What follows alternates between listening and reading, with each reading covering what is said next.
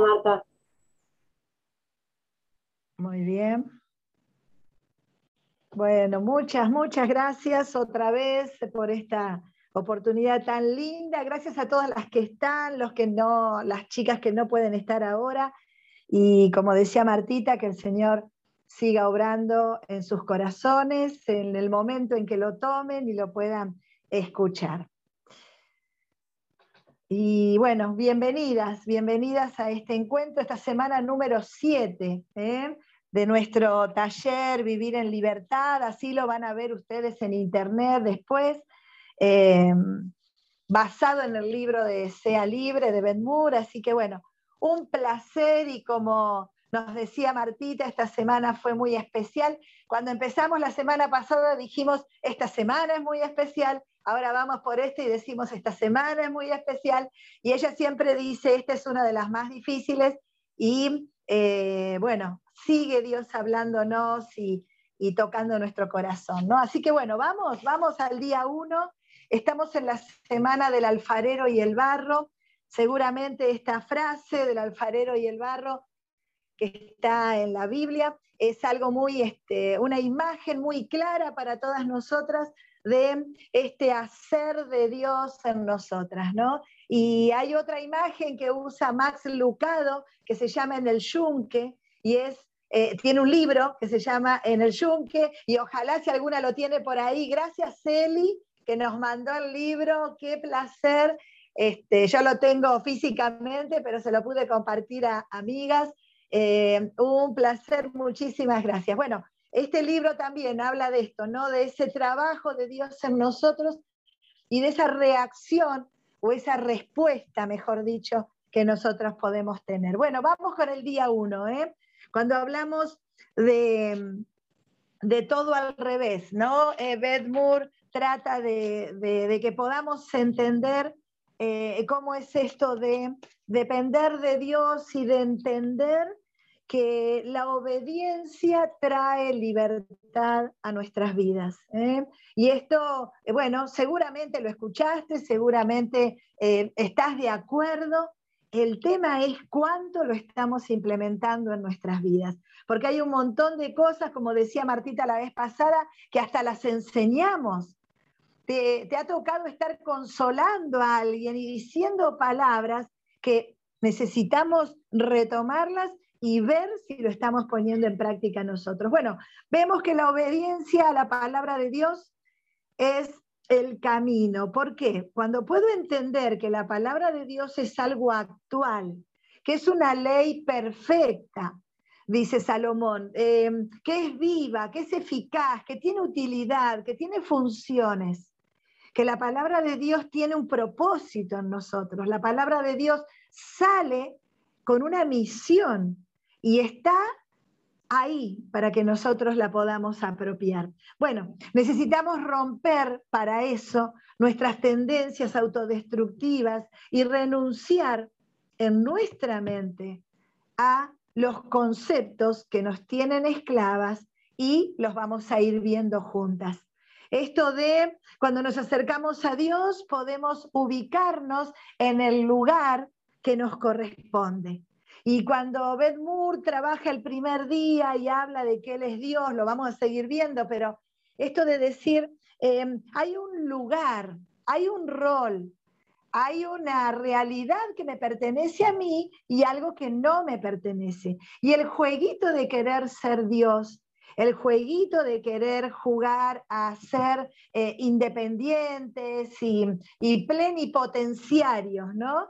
Este, ben Moore cuenta que tenía una nena pequeña y que ella quería entrar sola a los lugares, como un acto de independencia, ¿no? Y muchas veces nuestros niños queremos agarrarle la manito, sobre todo para cruzar la calle, y ellos lo primero que hacen es sacarnos la mano como un acto de independencia. Bueno, nuestro crecimiento es bueno, eh, que podamos desarrollar habilidades es bueno. El tema es cuando nos independizamos de nuestro Dios y de nuestro Creador y no nos damos cuenta.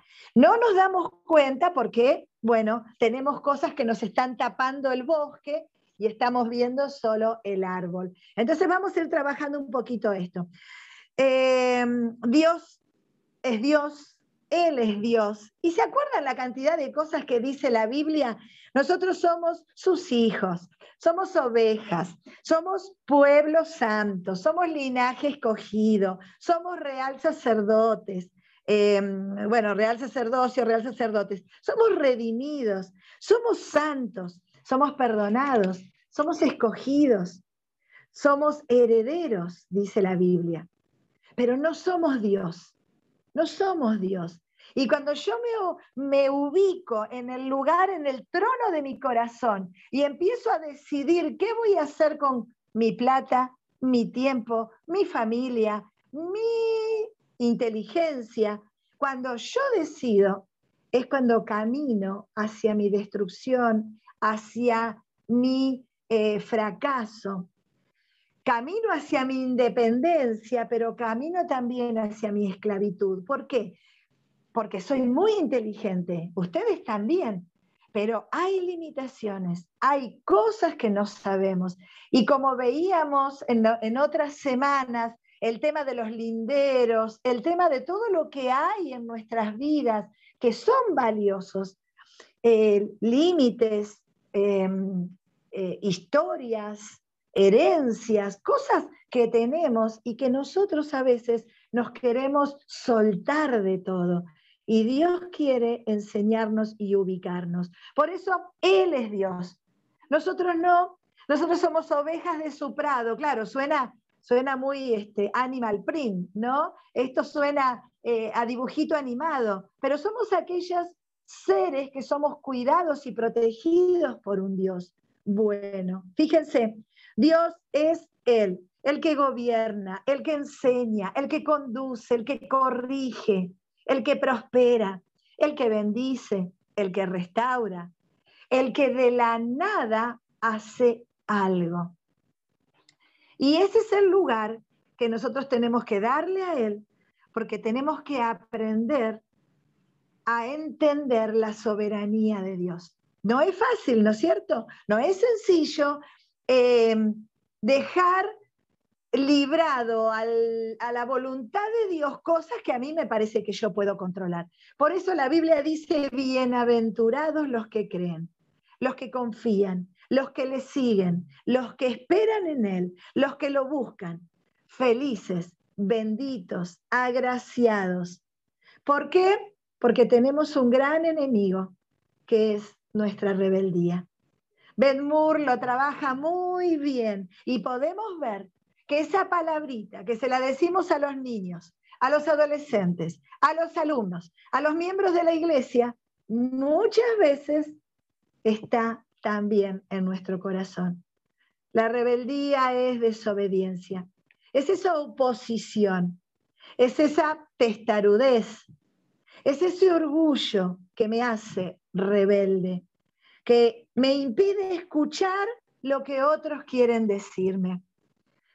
El consejo de Dios, el consejo de otras personas, no entran a mis oídos. ¿Por qué?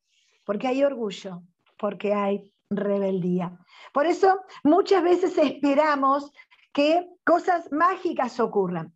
Yo soy rebelde, no perdono, no obedezco, hago lo que quiero con mi familia. La Biblia es clara, me dice cosas claritas para que yo implemente. Y muchas veces, chicas, en muchas eh, culturas religiosas, parecería que tenemos que ir a buscar algo nuevo, algo novedoso, algo fantástico. Yo necesito algo más de Dios. Y a veces me parece como que Dios nos para y nos dice, hay un montón de cosas que yo te revelé, que son importantes para tu vida y no la estás teniendo en cuenta. Y buscamos cosas mágicas, que alguien diga algo que cambie mi vida, que venga alguien y, me transforme como un novio, un esposo, un hijo. ¿Cuántas pensamos que cuando nos ocurra algo, ese algo va a transformar mi vida? Bueno, cuando uno está buscando un hijito desesperadamente, cree que hay eh, una respuesta que va a llenar tu corazón en ese hijito. Si te pasó, vas a darte cuenta que después llega el hijito, Pero hay un montón de preguntas más todavía sin responder. Porque ese hijito está acá con un propósito, Dios te lo acerca para que vos lo disfrutes, pero en realidad Dios lo envió con un propósito a la tierra. Y entonces, más que respuestas, ese hijito te va a traer muchas preguntas. Y entonces ahí es donde seguimos una carrera enloquecida por querer encontrar satisfacción. Y ya lo vimos a esto, pero seguimos pensando en esto. Cosas mágicas y en realidad lo que Dios quiere es transformar nuestro corazón. Que desde adentro ocurra el cambio. Y por eso, si no, díganme la cantidad de veces que ustedes pudieron comprender algo y la realidad no había cambiado, pero ustedes cambiaron y pudieron eh, plantarse de una manera diferente ante el problema, de una manera diferente ante la demanda, de una manera diferente ante la crisis. ¿Por qué? Porque ustedes entendieron algo que no entendían y el resto sigue igual, pero yo cambié aquí en mi corazón. Por eso Dios quiere tocar tu corazón y el mío. ¿Para qué? Para que podamos ser libres de verdad. Y eso requiere obediencia. Y ahí entramos en esta palabrita que vamos a usar toda la, toda la semana en estos días. Leer su palabra, tenerla en mi mente, llevarla a mi corazón y luego aplicarla a la vida. Esta es la idea. Si hay algún paso que todavía no está completo, este es el tiempo de empezar a darnos cuenta de eso. Recibir su palabra. ¿Cómo la recibo? Predicaciones, lectura, devocionales, una conversación con un hermano este, creyente, eh, compartir tu ministerio. Dios, ¿no les pasa que cuando están sirviendo, están siendo ustedes también ministradas, creciendo, aprendiendo? Estás consolando a otro y Dios te refuerza tu corazón, porque hay una perfección en el hecho espiritual, que no es solo es para el otro, sino que también es para mí. Y bueno, ahí es donde tomo la palabra, pero ¿qué hago con esa palabra? Como decíamos la vez pasada, me la como y me sirve para una sola ocasión, la repito como un lorito porque tengo muy buena memoria, o la llevo a mi corazón. Cuando la llevo a mi corazón pasa a ser parte de mis tesoros, pero también de mis herramientas. Cuando estoy triste, sola, ¿cuántas veces, años atrás, en una situación matrimonial saliste corriendo a buscar una persona y ahora ya te han dicho mucho. Ahora salís a tu dormitorio, te arrodillás ahí, empezás a orar y decís, yo sé lo que tengo que hacer. Estoy enojada, estoy triste, estoy ofendida, pero yo ya sé lo que tengo que hacer, porque yo este consejo lo recibí en otro momento. Entonces la palabra sigue actuando, pero necesitamos ponerla en práctica en la vida. Ustedes saben que la fe sin obras es una fe muerta. La palabra de Dios, si no la practico y si no la uso, también es una letra muerta. Dios la envió con un propósito, pero choca en mi corazón duro, que no piensa obedecerla. Por eso leer su palabra, llevarla al corazón, aplicarla a la vida, nos lleva por el camino correcto, nos lleva a lugares seguros, nos lleva a desarrollarnos en libertad. Fíjense, todas las que están estudiando, las que están haciendo un emprendimiento, la que está pensando en casarse, la que está buscando un bebé, están animándose a salir de esto eh, conocido, cómodo, Em, común y se están aventurando a lo que viene. Este desarrollo y este crecimiento tiene que ver con que Dios está trabajando, está rompiendo cadenas, porque ¿qué hacen las cadenas? Y nos atan al pasado. Todas tenemos un pasado. Pero el efecto de la, de la esclavitud en nosotras es tenerme acá con un potencial maravilloso pero nunca arrancar, nunca hacerlo, nunca avanzar. Al diablo le encanta que nosotros nos quedemos estáticas, deseando estudiar, deseando cambiar de casa, deseando hacer un emprendimiento, personas que desean nada más, no son fastidiosas para el diablo. En cambio, ustedes que están ahí haciendo un montón de cosas, es porque Dios está rompiendo cadenas, cadenas de apatía, cadenas de baja autoestima, cadenas de temores. Esto es lo que hace Dios en nosotras y lo hace para que brillemos ahí donde Él nos pone. Por eso, desobedecer a Dios es apegarnos a falsificaciones, hablaba Ben ¿no? Cosas engañosas que me prometen eh, satisfacerme, alegrarme, hacerme sentir mejor, pero que me sostienen en la esclavitud. Fíjense, amistades, relaciones con hombres, la sexualidad, prometen darme algo que yo hoy no tengo. Y cuando, lo, cuando estoy ahí, me vuelvo a dar cuenta que es algo que no logra satisfacerme del todo. Adicciones, oponerme, estar en la contra siempre. Hay personas que han establecido su identidad estando en la oposición. Llámale lo que sea. Si son docentes, opuesta a la directora. Si son directoras, opuesta a la supervisora. Si son eh, miembros de una iglesia, opuesta a los líderes espirituales. Si son ciudadanos, opuestos a los gobiernos de turno. Bueno, oposición. Se pararon ahí. Creen que ese lugar les va a dar satisfacción y libertad, porque dicen lo que quieren, no importa lo que dicen, lastiman al que sea, no me importa. Usan su libertad para dañar a otros. Y Dios quiere que uses tu libertad para crecer, para desarrollarte, para brillar, para entregar, para marcar el corazón de tus hijos, de tus nietos, de los que te conocen, de tus alumnos, si hay otras docentes aparte de Martita y yo aquí. La religiosidad el orgullo, el legalismo. Si yo no estoy pegadita a Dios, me voy a pegar a otra cosa. Ya lo vamos a ver después en otros días. Pero yo no estoy como un, este, mm, eh, em, como un eh, objeto en un planeta sin gravedad, flotando por ahí. No, no, mi mente se va a pegar a algo. Llámale filosofía, llámale argumentos, llámale personas. Yo voy a ir hacia algo, voy a adherir a algo.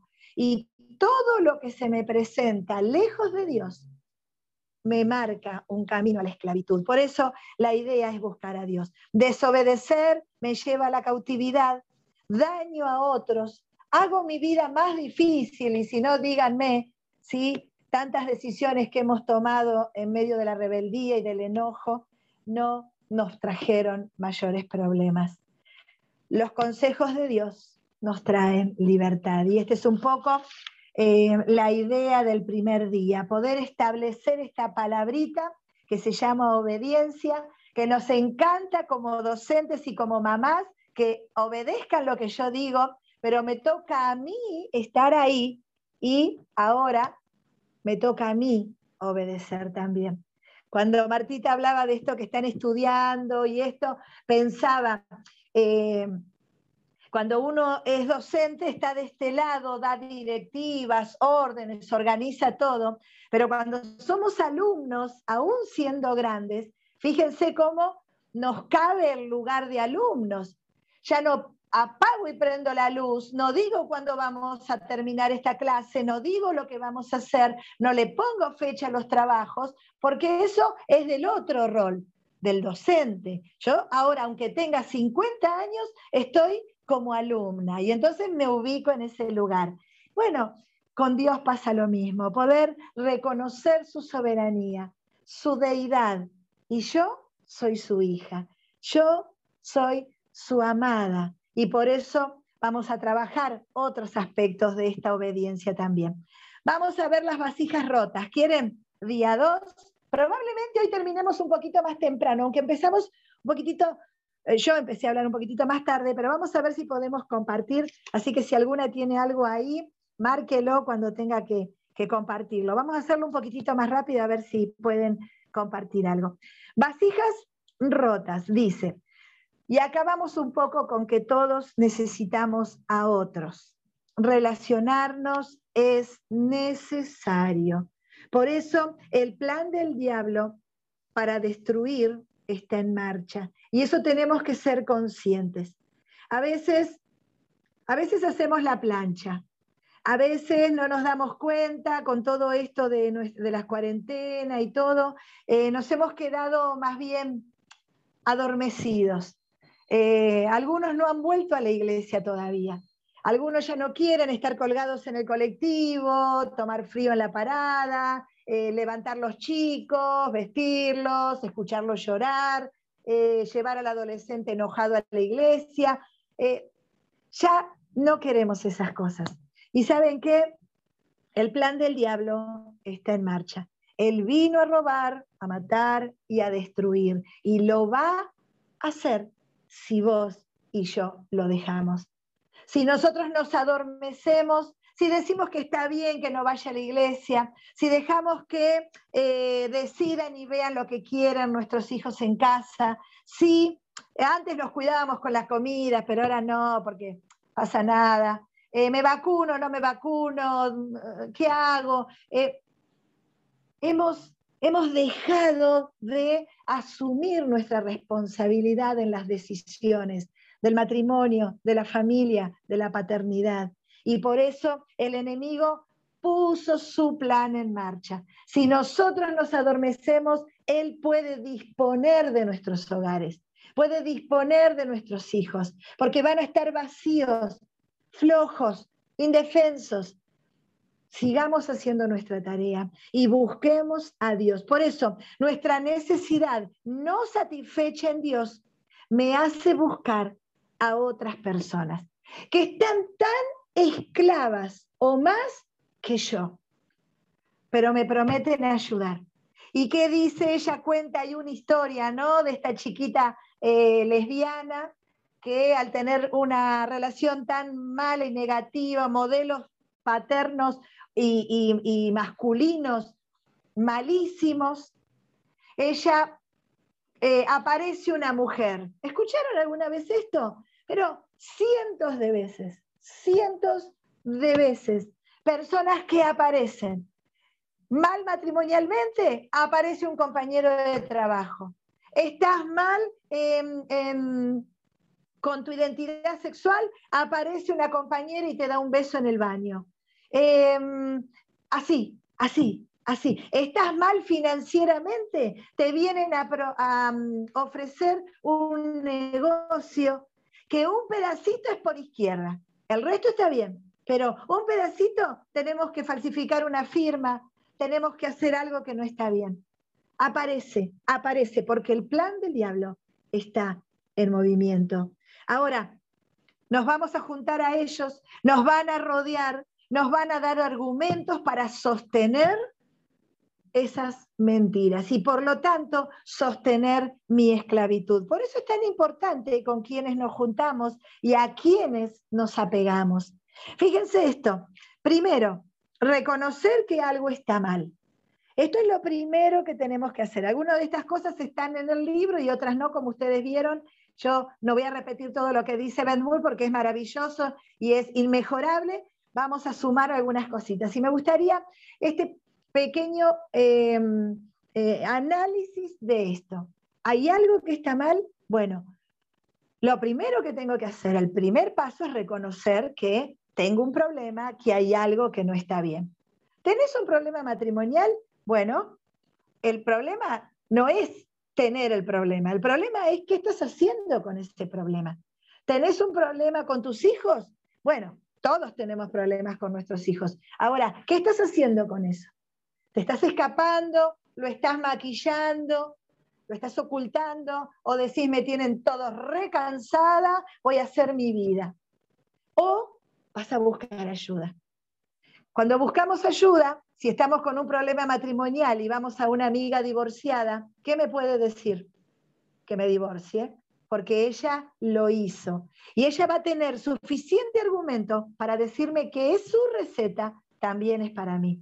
Ahora, esto es lo que tenemos que entender. ¿Dónde vamos a ir a buscar ayuda y cómo lo vamos a hacer? Por eso estamos brindándote no solo las herramientas en la palabra de Dios, sino el que puedas saber que hay alguien bueno que te puede dar una palabra de Dios para que salgas de la crisis en la que estás. Ahora, reconocer que tengo un problema es lo primero, pero no es suficiente. Necesito arrepentirme. ¿Tuviste relaciones homosexuales? Hay que arrepentirse. Y, pero qué vergüenza. Dios sana todas las heridas, así que no te asustes ni te rompas vos misma las vestiduras. Dios no se las rompe. Él sabe lo frágil y lo em, débil que sos. El tema es arrepentirme. El tema es entender que Dios nos hizo mujeres y que Él creó en su diseño original la familia. Y hay un hombre, y si no hay ningún hombre, sigo siendo una mujer. Ahora, Reconocer mi problema es lo primero, pero no es suficiente. Arrepentirme de que hice algo malo es necesario, porque puedo reconocer y decir, sí, robar está mal, pero la próxima vez que lo pueda volver a hacer, lo voy a volver a hacer. El tema es arrepentirme. ¿Qué es arrepentirme? Decir, esto está mal.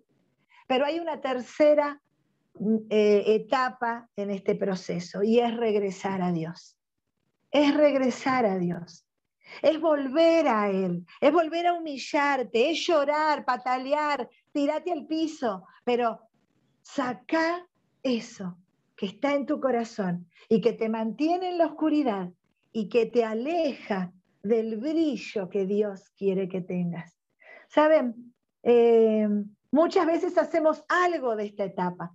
O volvemos a Dios sin arrepentirnos de nuestros pecados, o nos arrepentimos de nuestros pecados, pero cuando lo pueda hacer, lo voy a volver a hacer. Reconozco que está mal, pero no me importa ni Dios ni me avergüenzo de nada. Dios quiere que volvamos a Él. Y ese es el plan de Dios.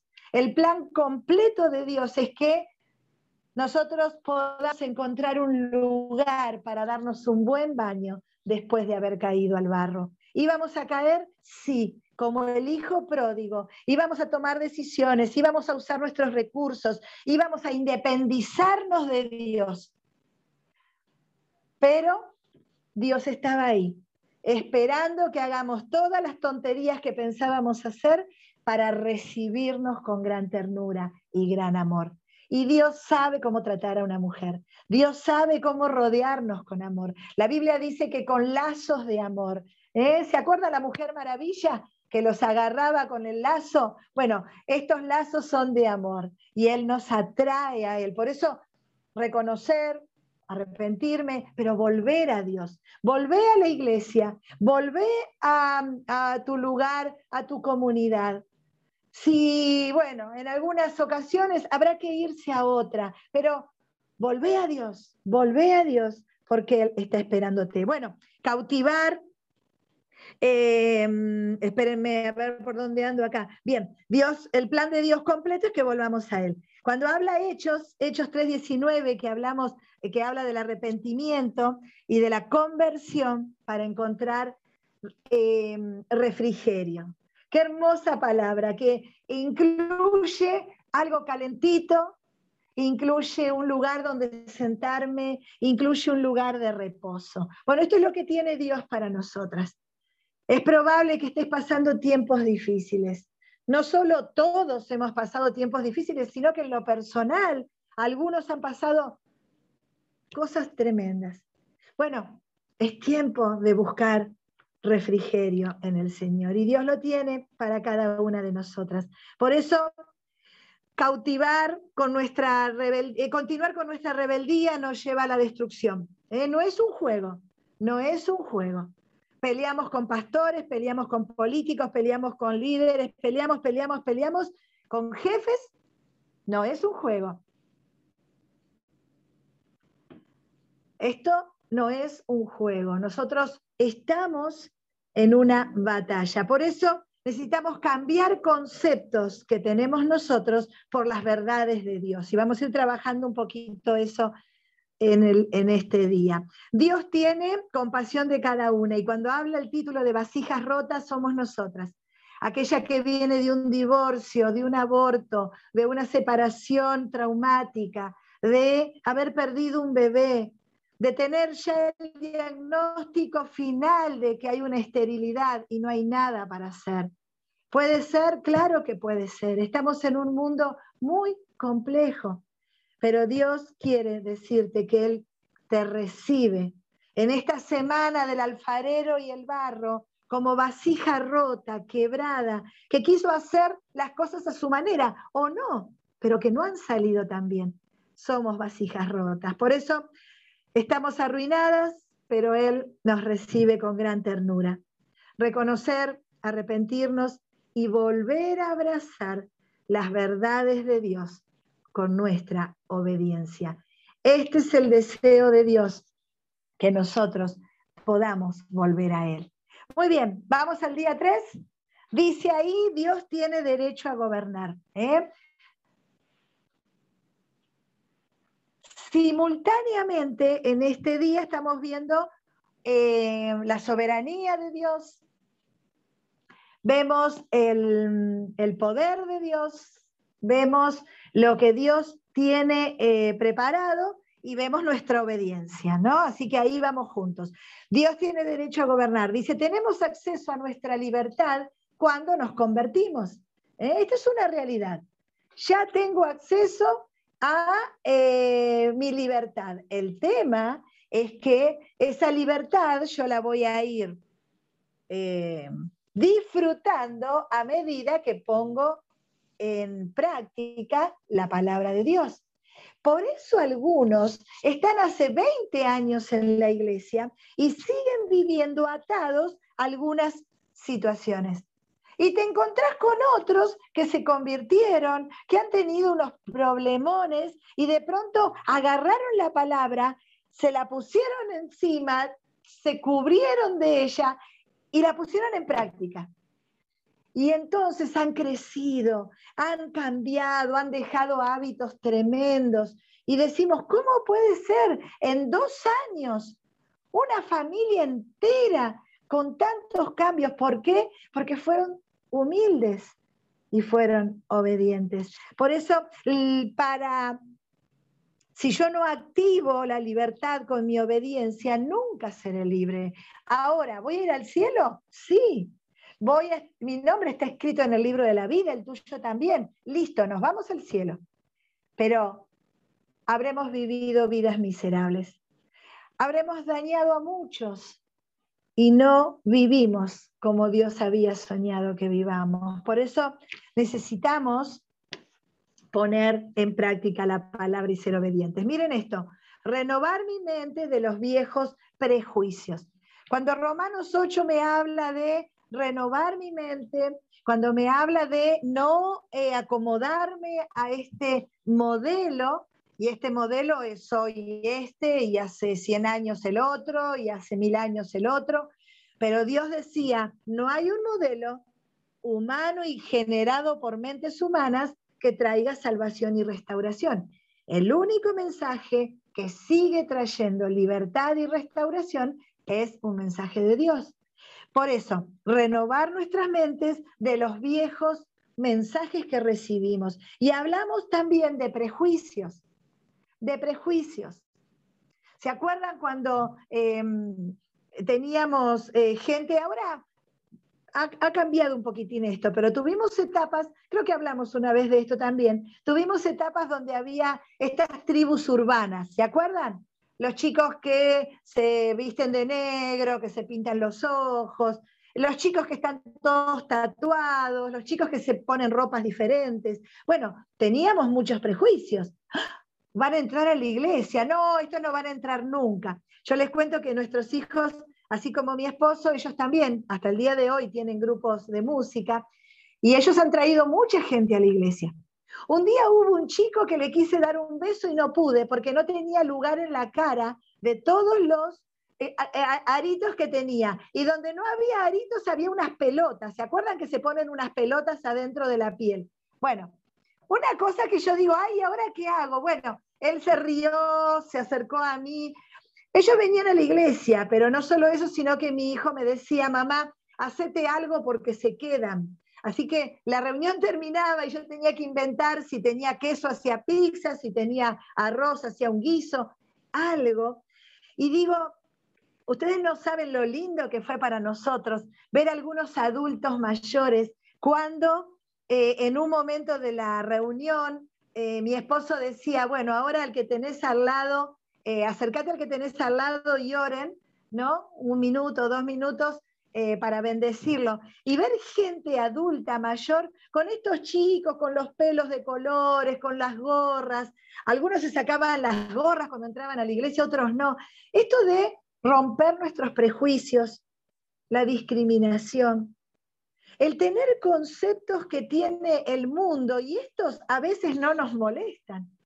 Ah, nos molesta lo que el mundo hace porque se droga, porque eh, son malos, injustos. Sí, pero hay un montón de cosas que se practican en nuestra casa y que nosotros tenemos que estar atentos. La discriminación. La discriminación de los gordos, de los negros, de los bolivianos, de los, em, eh, estas personas, eh, que, los refugiados. Es tremendo. Es tremendo, pero la iglesia tiene una respuesta para esto y la iglesia somos nosotros. Y somos nosotros los que tenemos que romper nuestros propios prejuicios para poder cumplir nuestra misión en esta tierra, porque eso me va a hacer libre, libre para cumplir mi misión. Criterios elitistas, por ejemplo, eh, esos que cobran los planes se sacan mi plata, yo trabajo y ellos se cobran los planes. Bueno, puede ser que pienses eso, pero hay algo interesante. ¿Qué cosas están más cerca del corazón de Dios? Que esa gente coma, que el pobre tenga. Nosotros tenemos un comedor para 200 personas en la iglesia.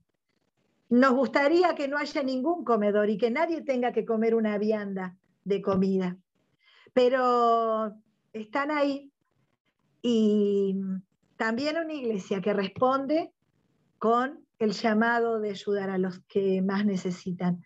Romper estos criterios, romper estas cosas que eran estructuras, matrices nuestras, que las traíamos familiarmente y que hoy, en el nombre de Dios, tenemos que renunciar. Pensamientos negativos, opositores, em, quejosos, pensamientos negativos. Ustedes conocen gente negativa, ¿no es cierto?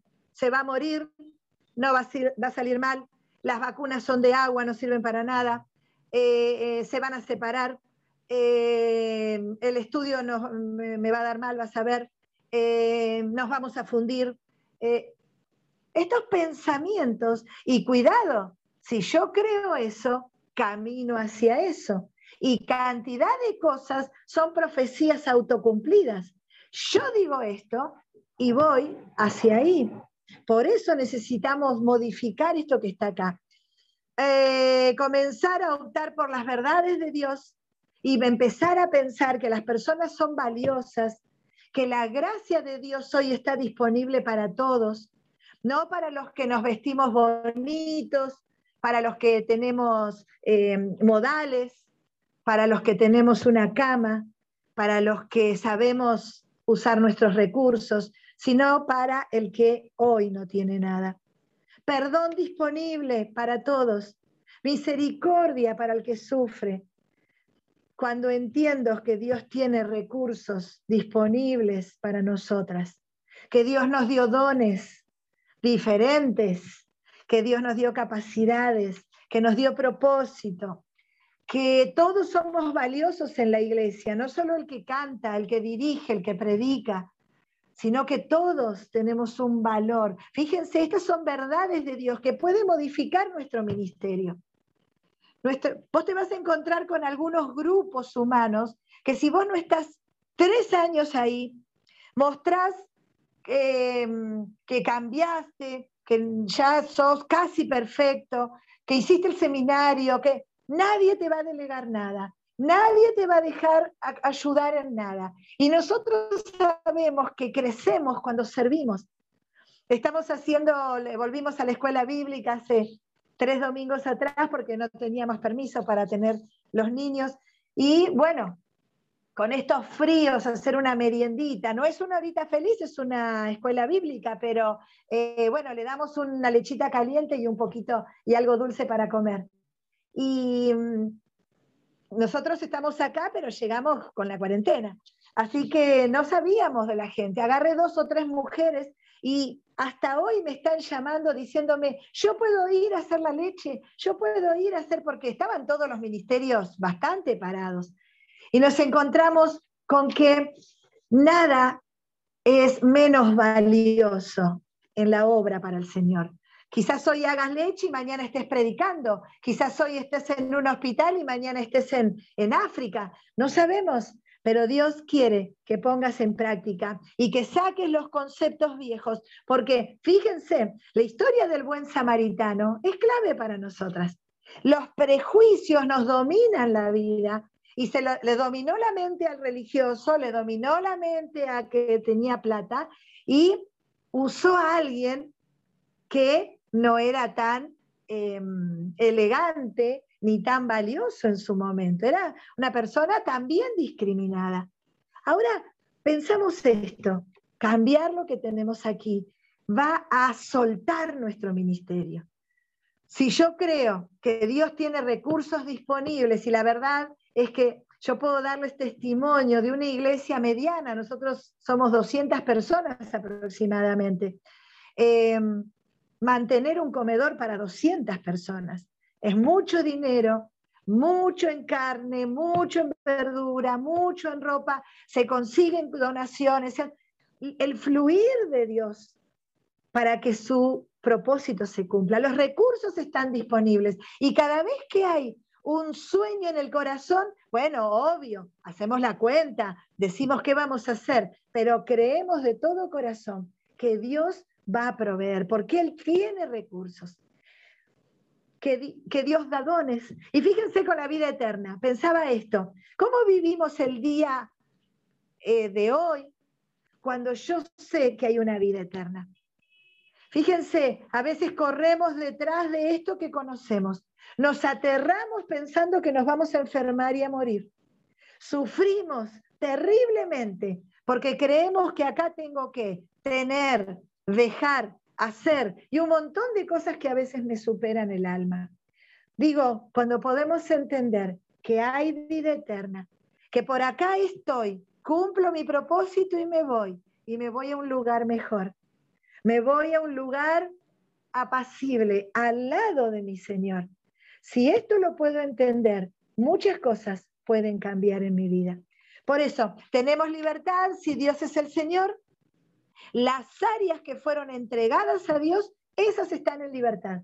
Tu dinero, si le entregaste al Señor tu dinero y le dijiste, Señor, ayúdame a administrarlo, vas a tener libertad financiera.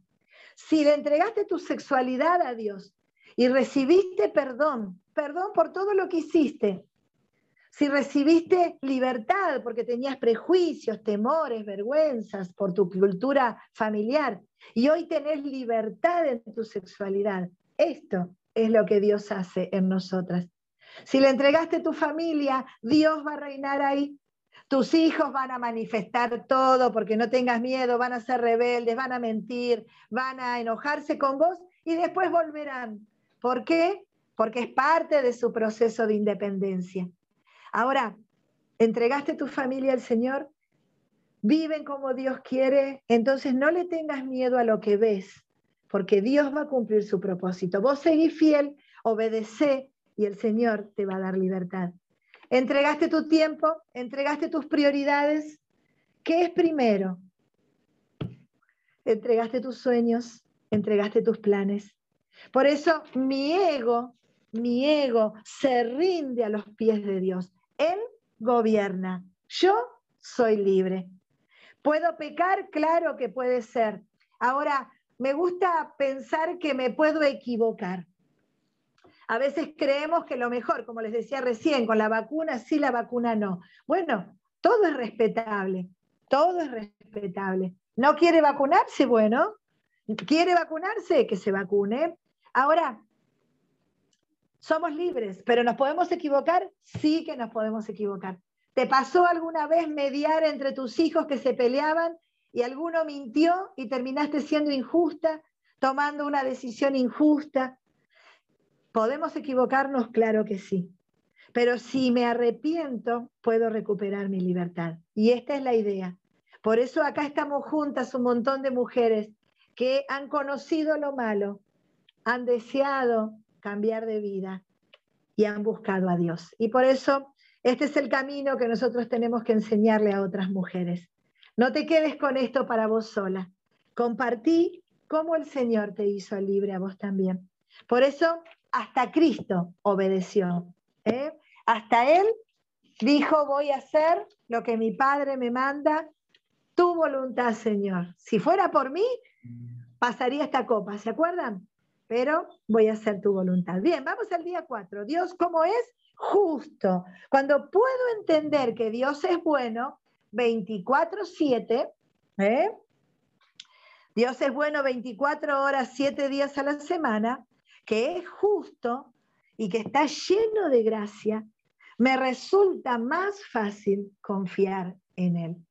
Fíjense que nos resulta más fácil eh, sujetarnos a un esposo que es amable, considerado, eh, y cuando el esposo es más autoritario, más eh, rígido, y a la mujer le cuesta sujetarse, porque nosotras podríamos gobernar el mundo, armarlo y desarmarlo tres veces si quieren. Pero Dios, como caballos salvajes, nos dijo, quiero que te sujetes. Y en una actitud voluntaria lo hacemos. Pero qué lindo cuando nos sujetamos a alguien que nos brinda confianza. Y este es Dios. Por eso obedecer a Dios es tan parecido a la relación que tenemos con los esposos. Fíjense, tenemos que romper con los modelos ancestrales que nos mostraron una autoridad dañada. Quizás fuiste hija de un papá autoritario. Quizás, por el contrario, fuiste hija de un hombre que estaba en autoridad, que era tu padre y que se corrió y no ejerció la autoridad. Por eso son autoridades dañadas, equivocadas y muchas veces enfermas. ¿eh? Bedmur cuenta cuánto le costó a ella poder entender la autoridad de Dios cuando quienes la tenían que cuidar la dañaron. Bueno, ¿esto pasó a Bedmur nada más? No, muchas de las que están ahí del otro lado pueden haber vivido esto. Por eso Dios te toma con ternura, abraza tu corazón y quiere que vuelvas a confiar contra todo pronóstico, y yo sé que te han fallado, porque a mí me han fallado, y sé que si tenés muchos años, bueno, hay más posibilidades de que te hayan fallado, traicionado, como decíamos en las semanas anteriores. Ahora, Dios dice, vení que quiero consolar tu corazón. Y por eso quiere que vuelvas a confiar.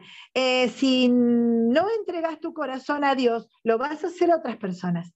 Lo vas a hacer a otras ideologías, lo vas a hacer a otros movimientos. Llámale lo que quieras, eh, religiones, argumentos políticos, pero nosotros vamos a ir detrás de ellos para buscar un poquito para mí. Eh, estamos diseñados para tener intimidad con Dios.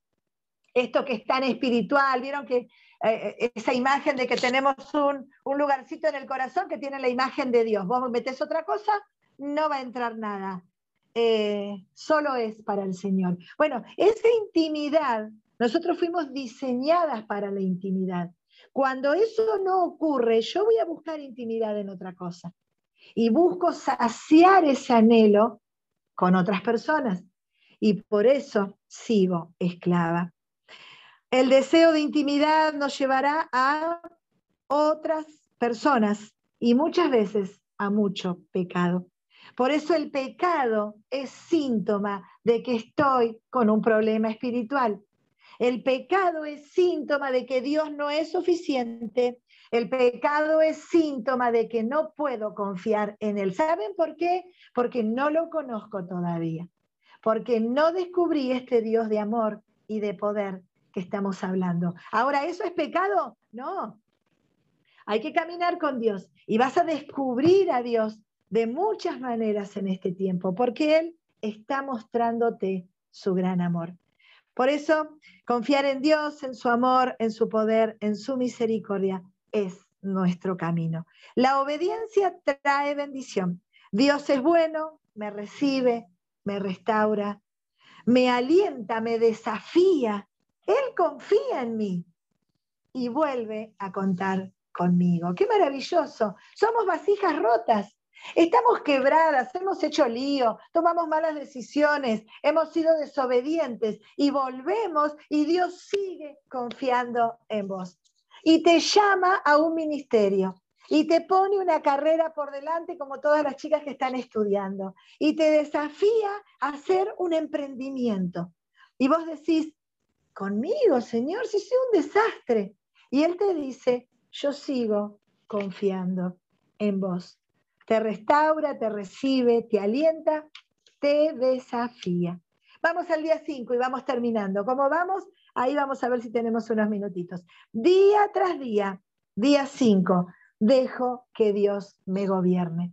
No una vez, no en una decisión, no en un momento de mi vida, cuando era soltera, cuando estaba en el seminario, sino todos los días. Y este es el desafío, que puedas tener esta relación con Dios todos los días. Estés bien, estés mal, estés de fiesta, estés de luto, estés plena, estés insatisfecha. Dios está ahí y no se va a ir a ningún lado. La obediencia trae victoria. El secreto de una vida entregada a Dios nos permite disfrutar de su presencia. El secreto de una vida entregada a Dios nos permite disfrutar de su presencia. Su presencia es una realidad cuando la disfruto diariamente. No es un evento, no es un congreso, no fue un seminario, un momento eh, de, de administración, ¿sí? Ahí también. Pero Dios te dice, yo me voy con vos. Tuve la oportunidad de ser ministradas en, eventos y, sentir el fuego de Dios y sentir el poder de Dios y, y sentir que algo había ocurrido en el área física y en el área espiritual. Y cuando yo me alejaba de ese púlpito, de ese escenario, eh, Dios no se quedaba ahí. Dios venía conmigo y esa convicción eh, fue cambiando muchas cosas de mi ser, porque eh, no era un lugar ni era una persona.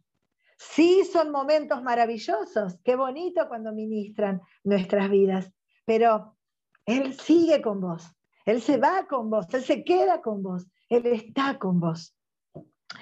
Lo disfruto diariamente, lo voy conociendo más y voy viendo más de Dios en mi vida. Ahora, cuando llega la crisis, estoy segura de que Dios está ahí.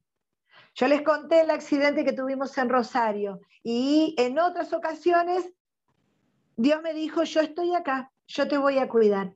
Cuando tuvimos el accidente de tránsito en Rosario, estaban mis hijitos atrás, escucho la voz de mi hijo y me dijo, mamá, estamos bien, los tres, el camión había entrado casi hasta dentro de mi auto y nos impulsa y nos tira a la banquina y al campo. Y, yo eh, cuando escuchaba a mi hijo tuve el, recuerdo, la, la convicción de que Dios me dijo, yo estoy acá, yo estoy acá, si estuve otras veces, yo estoy acá. Y siempre lo cuento porque eso no quiere decir que no tenga miedo, que no me desespere, que no sabía qué hacer. No, no, no. Pero llegó a mis oídos y a mi corazón. Yo estoy acá, yo estoy acá. Y eso te da fuerza para levantarte, abrir la puerta del auto, esperar a los bomberos, la policía y tener esa convicción de que Dios estaba ahí en medio de ese caos al lado nuestro. Y esto lo vamos sintiendo cuando cuando nos familiarizamos con Dios. Llega la crisis, está Dios ahí. Me mantengo tranquila, bueno, todo lo que pueda, pero sé que su presencia está ahí. Estoy familiarizada con Él, también por eso puedo reconocer su voz. Muchas veces Dios te desafía cosas y te da miedo. Y decís, ay, ¿será de Dios esto? Cuando estamos cerquita de Dios podemos reconocer la voz del Maestro la voz del pastor. ¿Reconocemos? Claro que la reconocemos. Buscar a Dios es lo más sabio que podemos hacer. Obedecer su palabra es lo más seguro que podemos hacer. Ahora, pedirle que nos muestre sus planes en lugar de pedirle que bendiga mis planes es un acto de madurez y de haber entendido que su voluntad es mucho mejor que la mía. Cuando entendemos esto, dejamos de pedirle, Señor, bendecí mis planes, para decirle, Señor, ¿qué hago? ¿Compro o no compro? ¿Nos mudamos o no nos mudamos? Dejo este trabajo y me voy a otro. Señor, ¿qué hago? No puedo tener bebé. ¿Hago inseminación artificial? Señor, ¿qué hago? Decímelo. Si vos me lo decís, yo voy.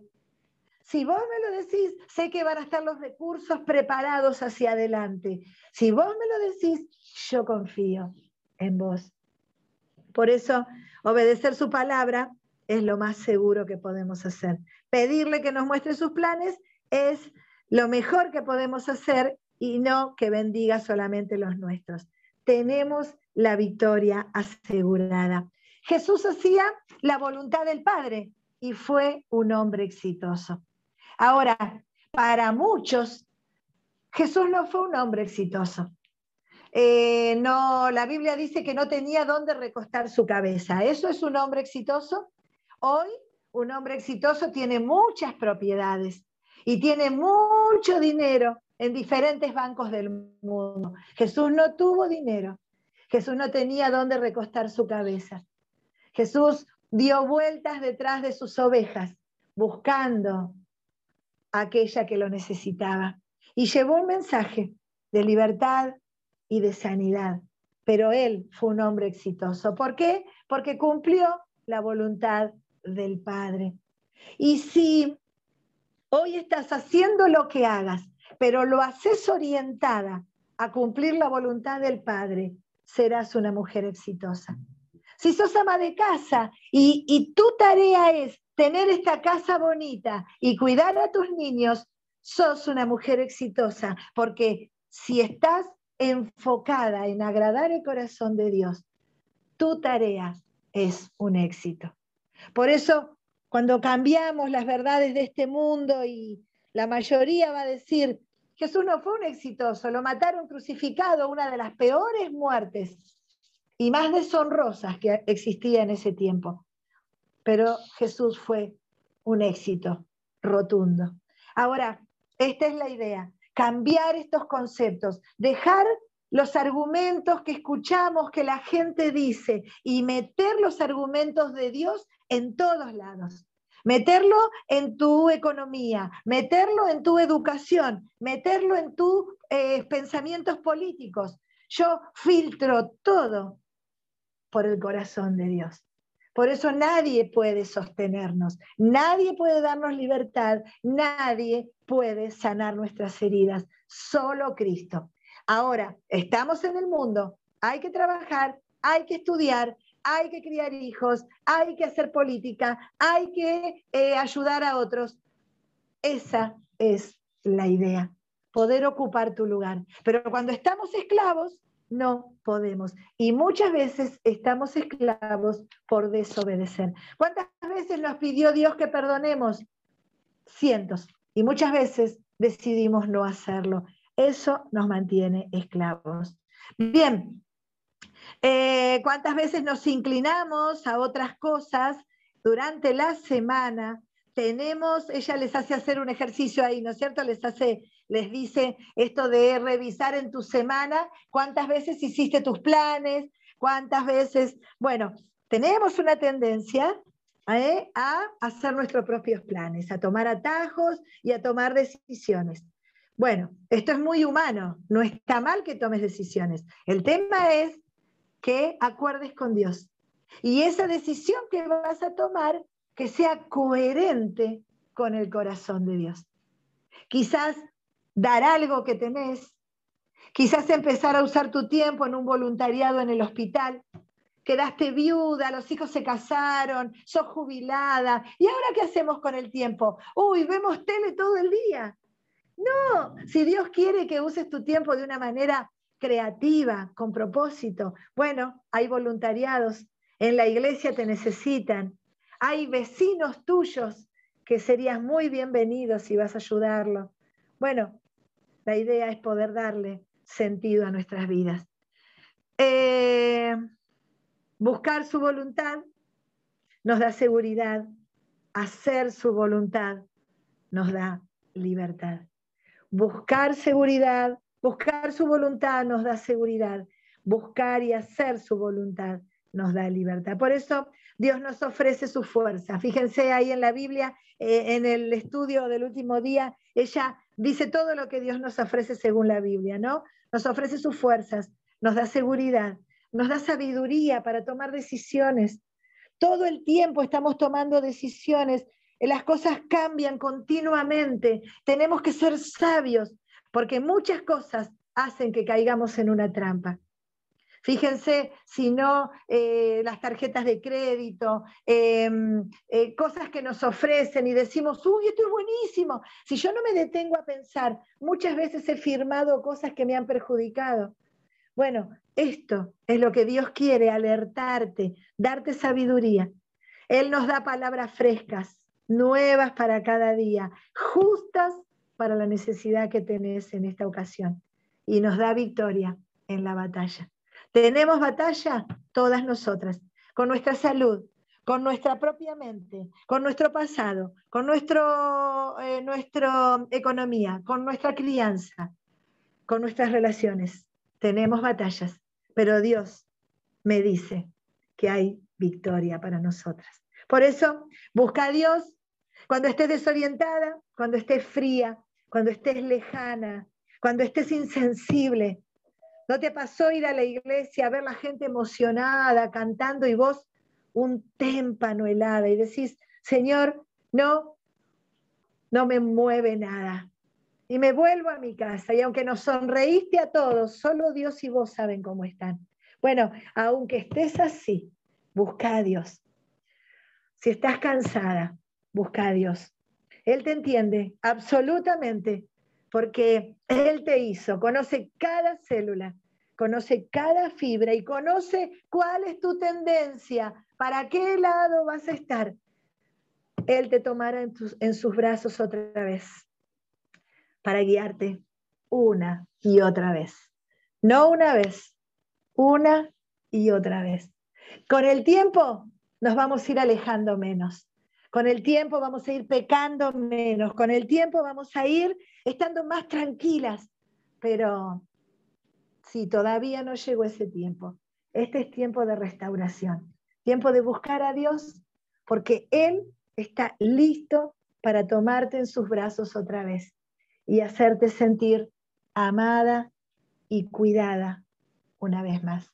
Por eso, bueno, esta es la semana de la obediencia.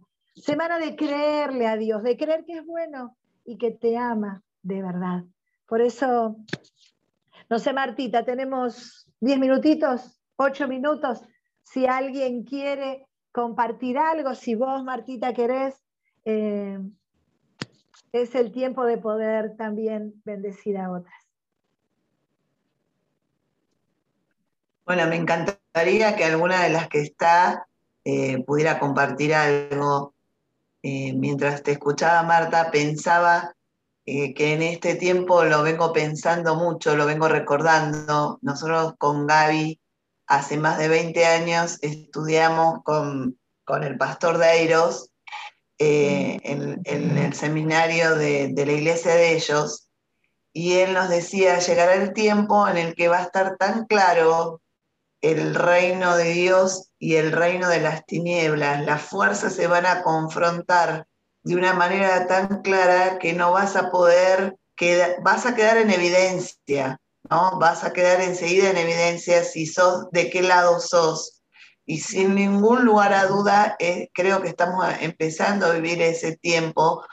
Eh, y, y, lo que a mí el Señor me hablaba Em, en esta semana es tenés que decidirte, tenés que decidirte, tenés que decidirte por meterte profundamente. Ya no es más tiempo de, em, de las medias o del el 99,9.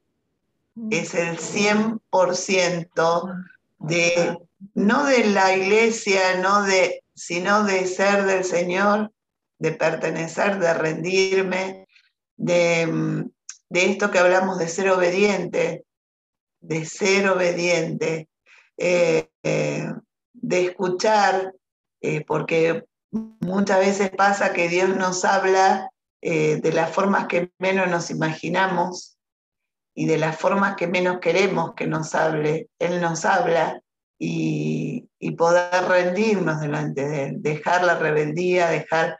Bueno, para mí fue una semana, como dije al principio, donde, donde mm, esto me, habló mucho en esto de que de, de dejar eh, escucharlo y escuchar lo que de esto que decía en los primeros días eh, que el que es desobediente no quiere escuchar lo que le dicen los demás.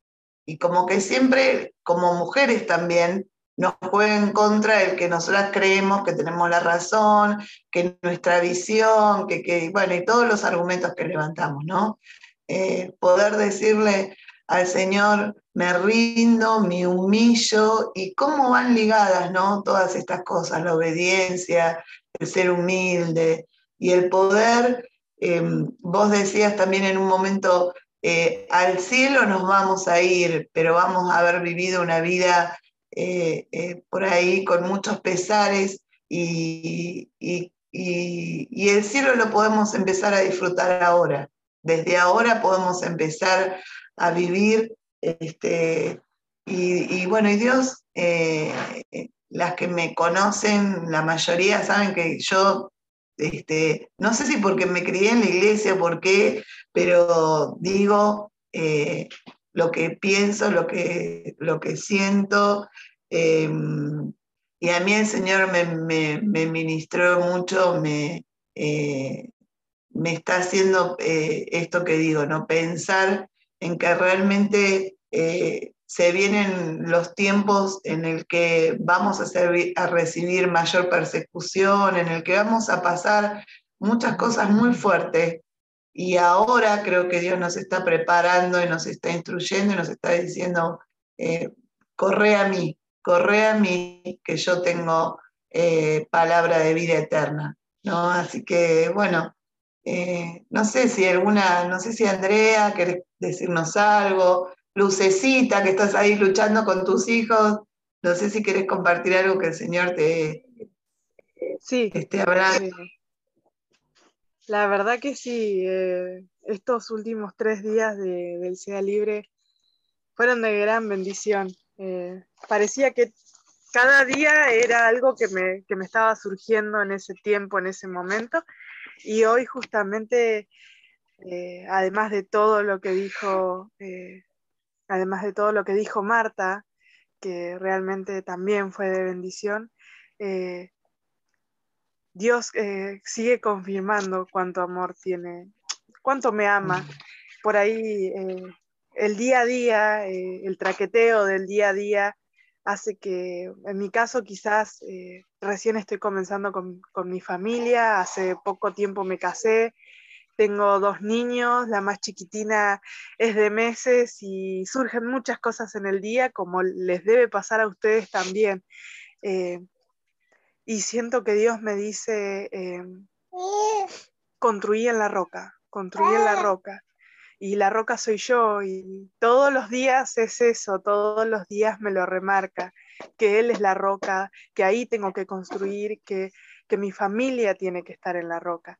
Algo que me quedó del día 5 que se los quería compartir eh, era esta partecita que dice, eh, que muchas veces nos pasa, ¿no? Dice, en una parte dice ella, el año pasado mi querido papá tuvo un ataque y tuvimos que llevarlo en la ambulancia de un pequeño hospital público a uno más grande, con el personal más especializado. Los paramédicos fueron maravillosos, pero aunque agradecimos su trabajo, no intercambiamos eh, números de teléfono ni hicimos planes para almorzar juntos.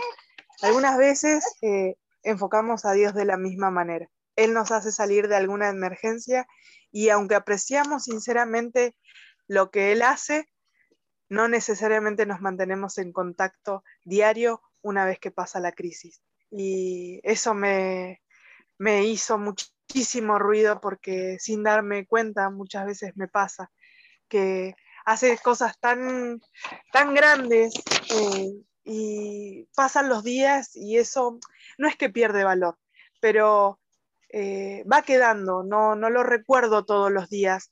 Y bueno, Dios con todo esto me sigue recordando que, que Él va a seguir trabajando en mi vida, en la vida de mi familia, pero que sí tengo que, que además de obedecer, apreciar todos los días por ahí todo lo que Él realmente hace para con nosotros y lo que es.